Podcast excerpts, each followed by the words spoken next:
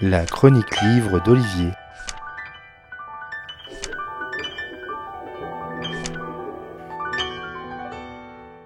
Dans l'image très souvent, trop souvent répandue que l'on se fait du Japon, il en ressort plutôt une forme de paradis de la sécurité. Pas un pas de côté, pas un papier par terre, pas d'altercation sur la voie publique. Le pays du soleil levant préserve cette image lisse et bien propre sur elle.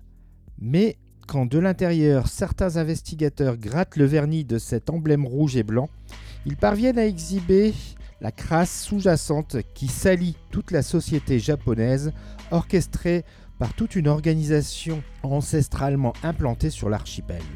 À leur tête se trouve une escouade de dignitaires du crime, les fameux Yakuza. Jake Adelstein nous en parle dans Tokyo Detective, son dernier livre paru aux éditions Marchiali. Jake Adelstein n'est plus journaliste d'investigation. Après que ses articles aient fait tomber Tadamesa Goto, chef du Yamaguchi Gumi, il glisse vers le job de détective, fort de son réseau d'informateurs et de contacts au sein de la justice japonaise.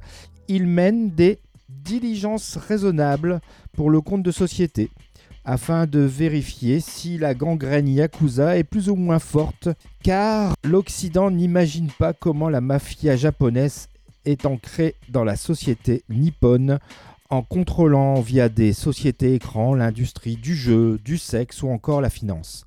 Et les révélations de Jack dépassent l'entendement. Après le précédent livre Tokyo Vice, où il revêtait l'habit de journaliste, ici il endosse celui d'enquêteur privé et ce qu'il met en lumière est profondément désarçonnant.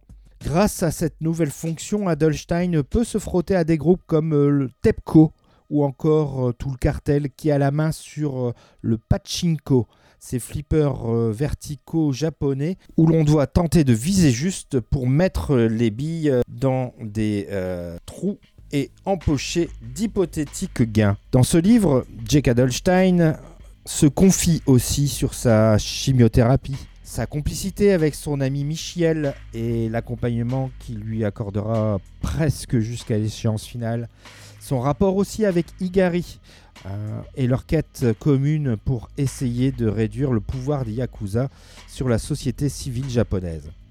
À travers la fissure, la fusion et enfin la reconstruction, Jake Adelstein nous livre un portrait du Japon qui dénote, détonne et enivre. Bonne lecture et à bientôt. C'était vraiment très intéressant.